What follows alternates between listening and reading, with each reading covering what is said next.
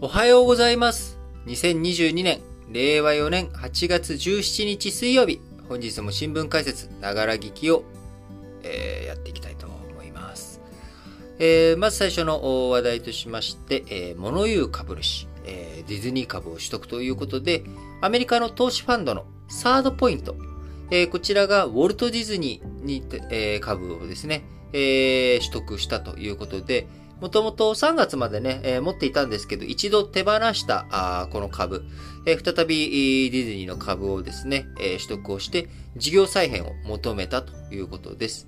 えーこのサードポイントというのはですね、まあ、日本だと、えー一番まあ有名なところだとソニーですかね。えーソニー株、こちらをですね、2000年の前半、2013年とかかな、あ保有して、えーソニーをね、えー分割して、分離させて、えー成長企業とそうじゃないところを分けて、えー行こうよという、まあ、こういった主張をですね、えー繰り広げて、え圧力をかけていったというようなあーところです。例えば、まあ、あの、よく、まあ、この新聞解説ながら聞きでも前に一度説明したことがあると思うんですけども、コングロマリットディスカウントっていうものが、こう、大企業とか、あ大きな企業の中には生じることがありまして、このコングロマリットディスカウントって何かっていうと、うん、何やってるのかわからない、えーそのいろんなものがね、一つのバスケットの中に、あれもこれもそれも入っていて、一個一個が、あ機動的にちゃんと成長戦略が描けないよねと。人のね、人材っていうのは限られてる。あるいは、えー人がどんなに優秀な人がいっぱいいて権限移譲したとしても、会社として、えー一つの会社となってしまっていて、そうすると、意思決定っていうものは必ず、あのー究極的には、あ取締役会とか、あ株主総会とか、まあそういったところにえー入ってしまうと。いろんなところに足かせが生じてしまう。で、あるいは、あ成長産業以外のですね、えーこう、社用産業も一緒に抱え込んでしまっていると、その社用産業が、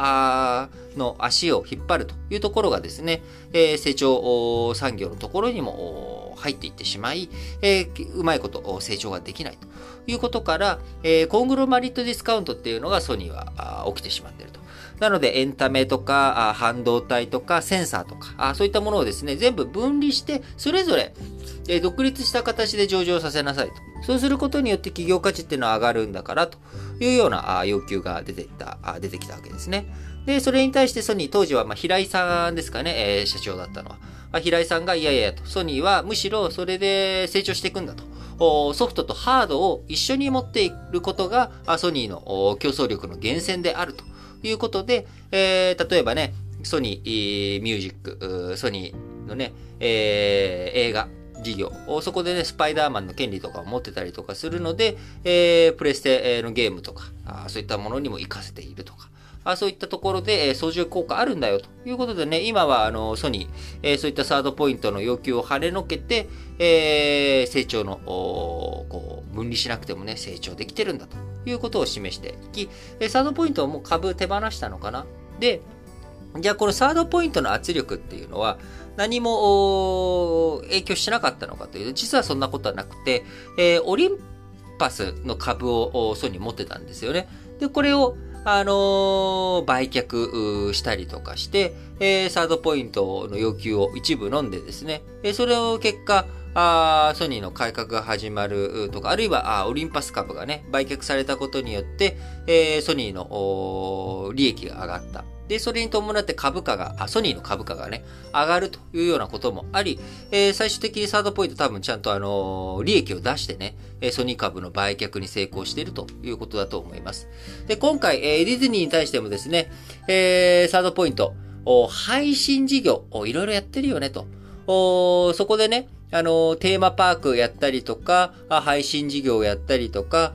いろんなことやっているけれども、まあ、さっきのソニーの話と同じように、ディズニーもですね、えきちんとそういったものを分けて、えー分離させていくっていうことがあ大切だよと。えーそういった主張をですね、今回、えー8月15日にサードポイントのダニエル・ローブさん。この人はね、このサードポイントを1995年に設立して、今、サードポイントの運用って大体150億ドルというように言われてるんですけども、えー130円で換算したらね、あのー150億ドルって1兆9500億円ですか？とんでもない金額の運用をしているわけですけれども、まあ、でも、孫さんのね、10兆円ファンドと比べたら、まあ、やっぱ規模はちょっとちっちゃくはなるんですけどね。で、えー、まあ、サードポイント、今回ディズニーに対してもですね、えー、配信事業、こちらをやめていきなさいとか。あただ、2年前にね、えー、求めた株を、ディズニー株を購入した際には、えー、配当中止して動画サービス、もっと投資をね、増やしていけっていうような、あまあ、そういった要求だったので、今回は、まあ、あの、分けていきなさいということですけれども、まあ、どういう風にね、えー、なっていくのか。あまあ、巣ごもり消費がね、えー、今、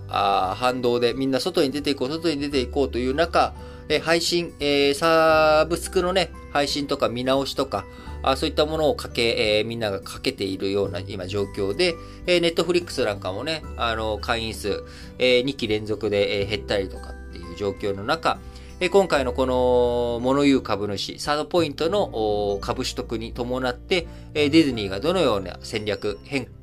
を、変更を求められるのか。求められてるのはね、今求められてるんだな。えー、ディズニーがその要求を受け入れていくのか、どうしていくのか。あ今後のね、サブスク業界全体に大きな影響、流れ、えー、を与える可能性、きっかけにもね、なりかねない話だと思いますんで、えー、しっかりと見ていきたいなと思います。